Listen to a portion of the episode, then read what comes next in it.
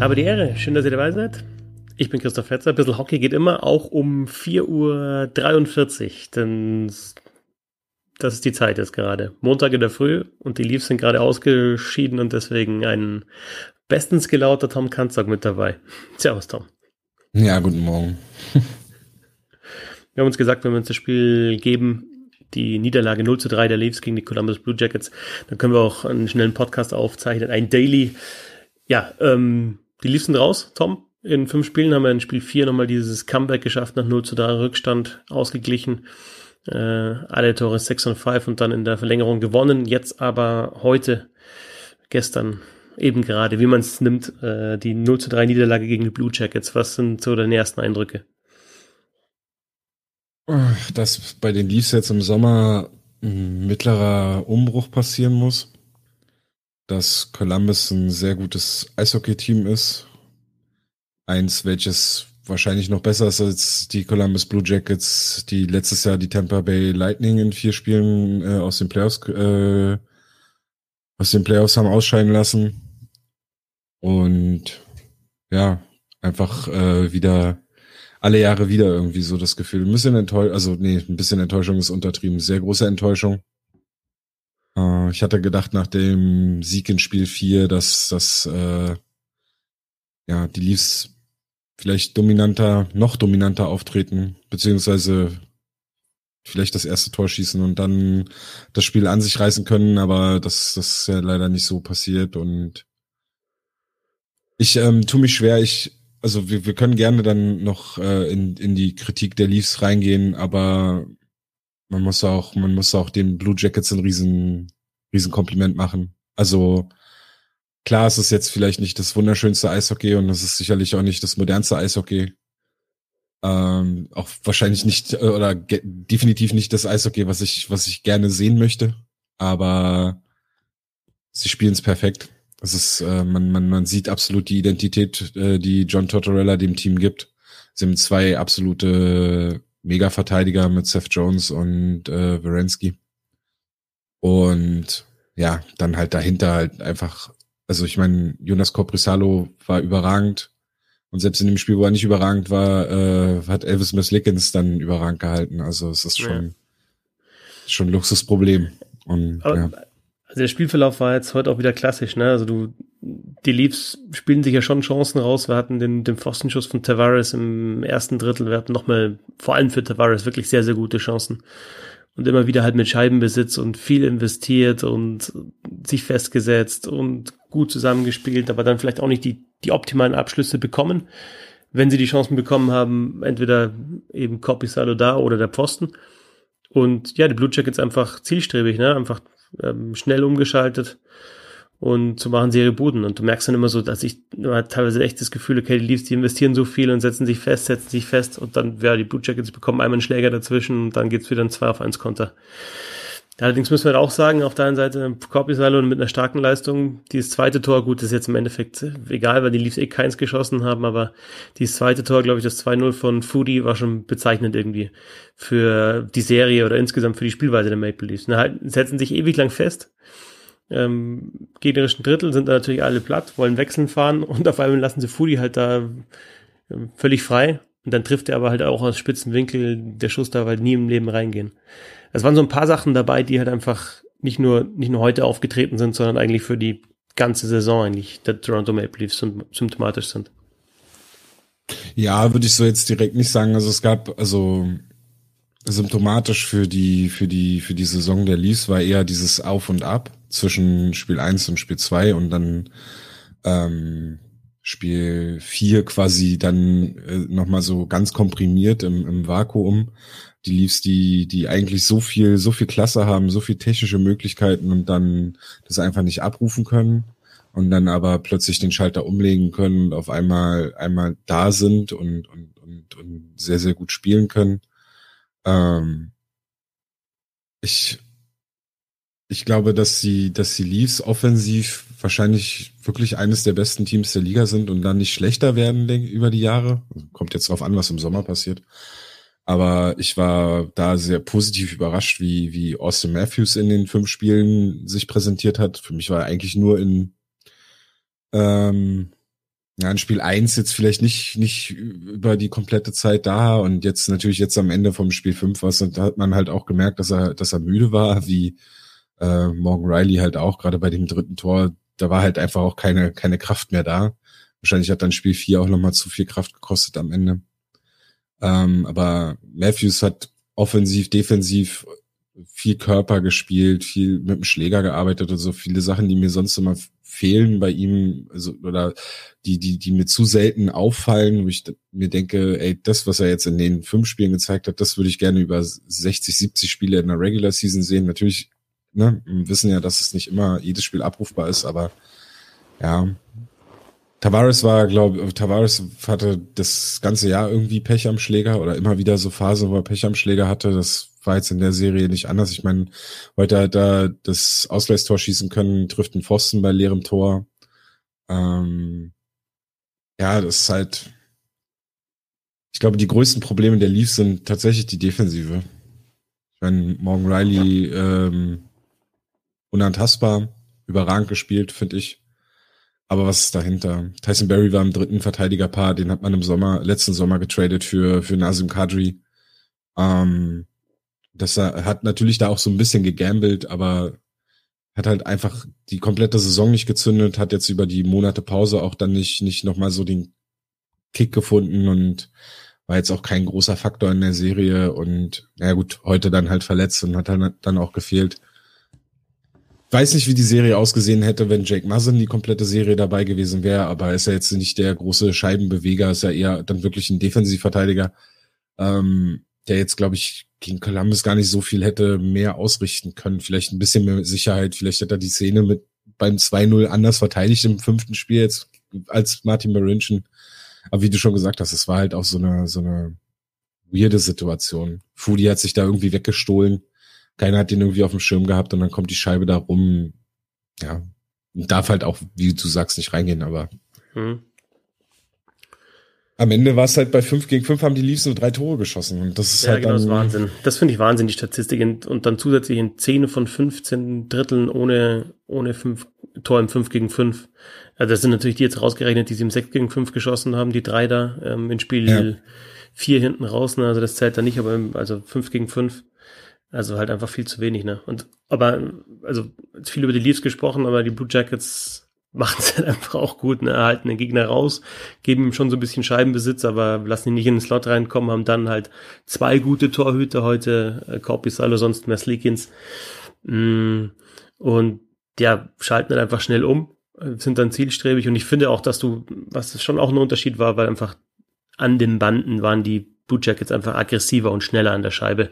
Also wenn es mal ein Packbattle gegeben hat, da waren meistens die Blue Jackets ähm, schneller da und da aggressiver gespielt.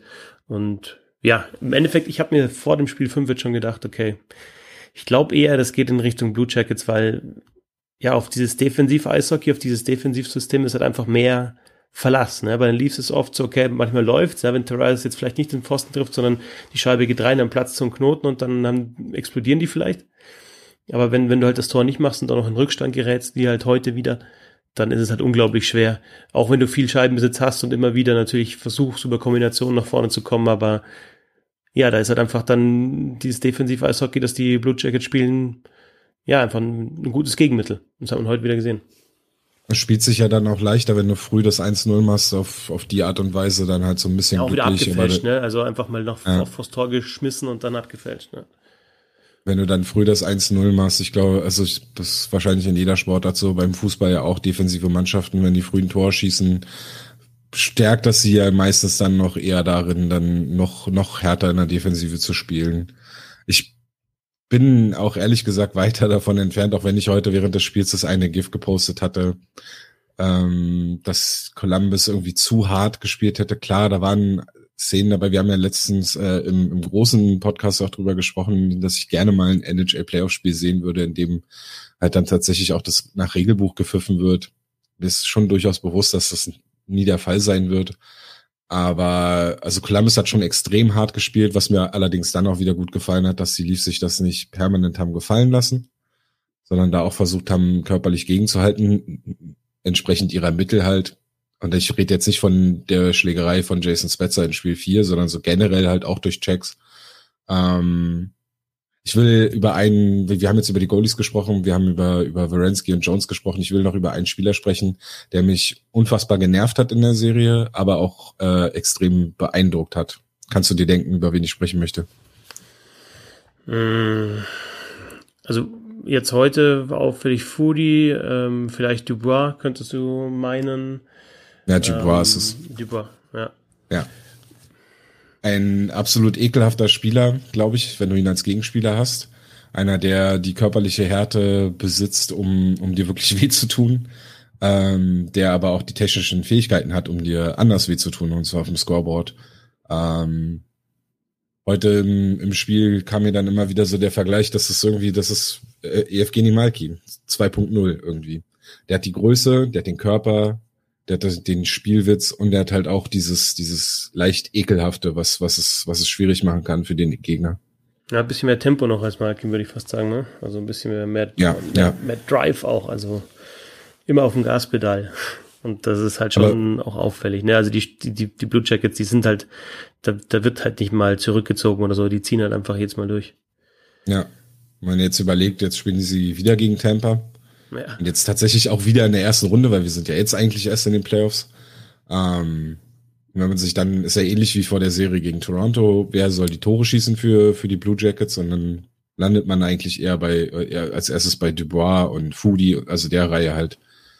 Oder halt bei Jones und Ferensky, was halt auch brutal war, wie oft die beiden die ersten im Angriff und die erste in der Verteidigung waren.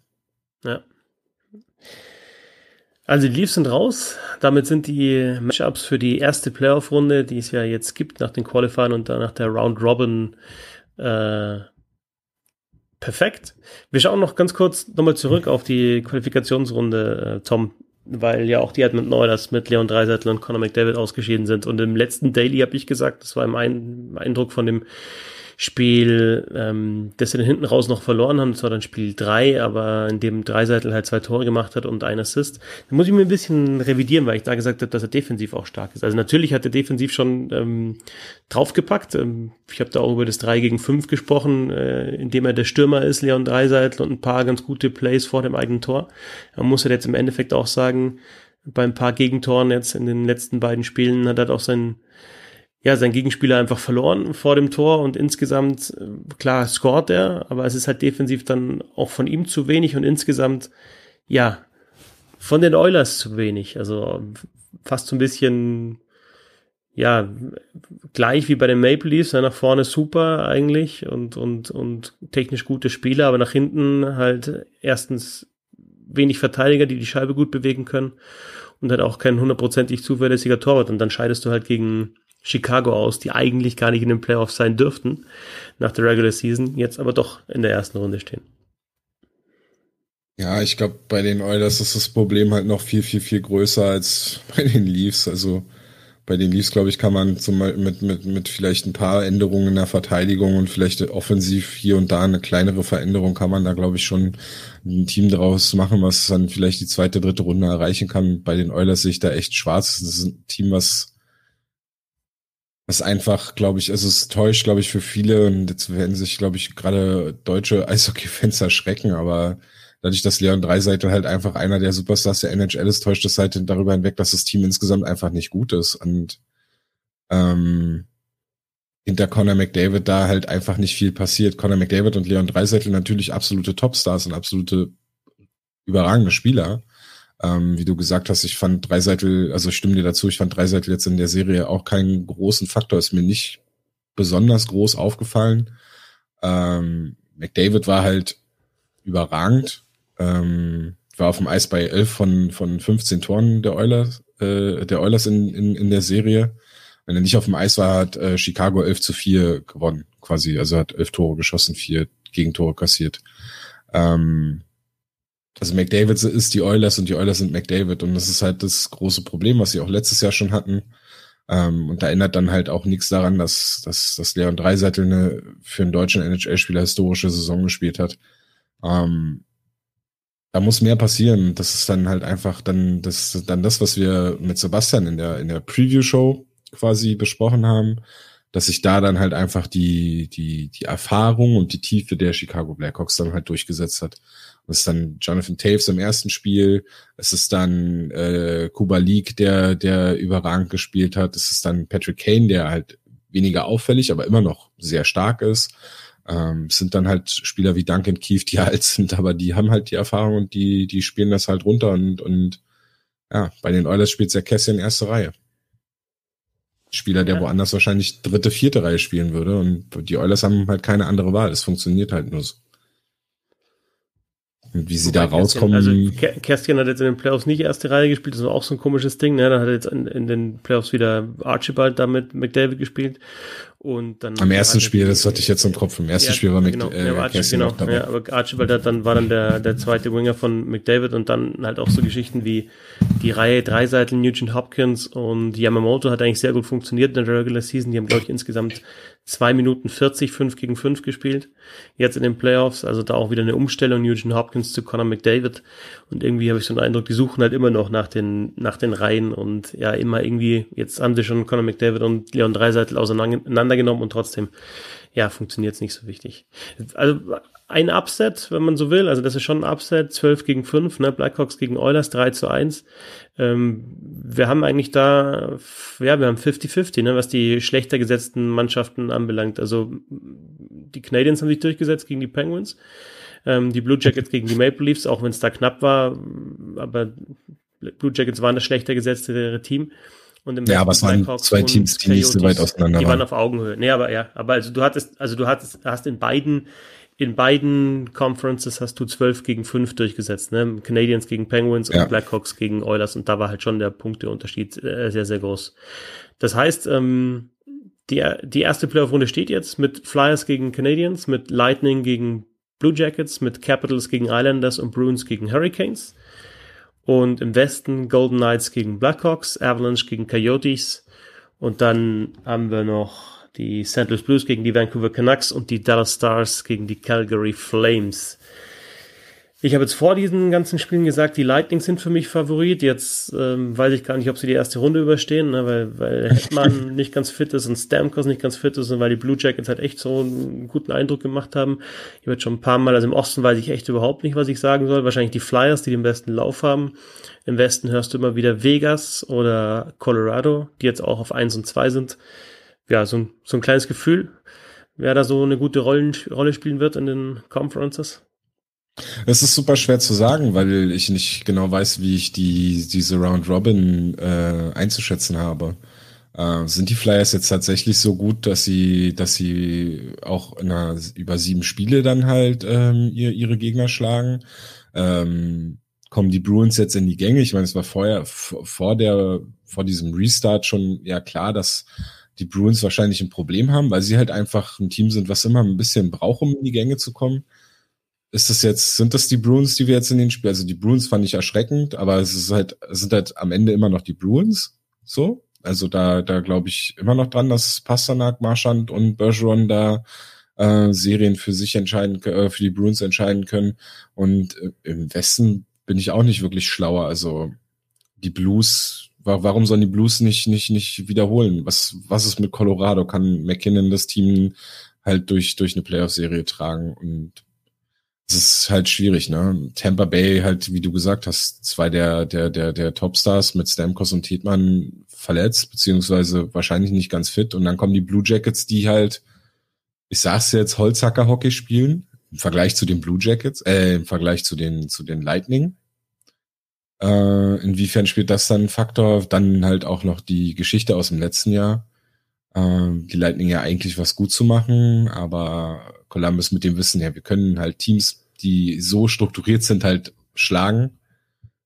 Ähm, Barry Trotz gegen Washington ist halt immer interessant. Also es ist halt, es ist schwierig, weil ich überhaupt, also ich würde die ersten Spiele abwarten, aber ich habe, weil, weil dieses Round-Robin-Ding halt einfach überhaupt keinen überhaupt keinen Anhaltspunkt gegeben hat, inwiefern die Teams halt wirklich im Saft stehen und, und das war auch kein Playoff-Hockey. Also gerade wenn du jetzt Spiel 5 vergleichst mit Flyers Bruins am ersten Tag, das war ja nix. Ja. Also. ja. also ich glaube auch, du musst erstmal dir die erste Playoff-Runde anschauen, da die ersten Spiele, wie dann eben, ja, die, die Mannschaften aus der Round Robin nochmal Gas geben können und nochmal, wie viele Gänge die noch haben. Wobei jetzt gerade im Westen, also Vegas und äh, Colorado ja schon ganz gut ausgeschaut haben. Aber ja, alle anderen haben so das Gefühl, ah, Flyers im Osten und, und Colorado und Vegas im, im, Westen haben das schon gut gemacht. Alle anderen weißt du halt nicht. Haben die sich noch ein bisschen geschont eingespielt oder ist das schon das richtige Level? Okay, Tom, ähm, Stündel noch hinlegen, oder? Oder eine halbe Stunde. äh, danke dir, dass du dir die Zeit genommen hast, jetzt so kurz nach dem Spiel. Ähm, und ja, dann schauen wir die nächsten Tage mal, ne? Werden wir dann wieder unter der Woche unsere größere Show machen. Vielleicht auch mal über Sinn und Unsinn dieser Play-and-Round äh, sprechen und dann auch schon die ersten Ergebnisse aus der ersten Playoff-Runde haben. Danke dir, Tom. Sprechen wir nicht noch später darüber, dass Pittsburgh oder äh, Toronto oder Edmonton den First Overall Pick bekommt im Draft? Doch. Da, da, nachdem es am Montag ausgelost wird, können wir es dann am Mittwoch oder so, wann wir die wöchentliche Show machen, ähm, können wir dann sagen, dass die Oilers Lafreniere kriegen oder die ich dachte, wir machen einen Emergency, Emergency oder Podcast. so. Oder wir machen eine Quick Reaction. Können wir auch machen. Schauen wir mal. Okay, ähm, hat Spaß gemacht. Twitter findet ihr Tom unter @beatbulette. Ich bin dort Fetzi6 und ja, jetzt gehen wir noch mal kurz ins Bett und dann schauen wir mal Montag, was wir da machen. Kein Eishockey. Und dann am Dienstag nur vier Spiele. Wahnsinn. Also macht's gut. Danke fürs Zuhören. Bis zum nächsten Mal.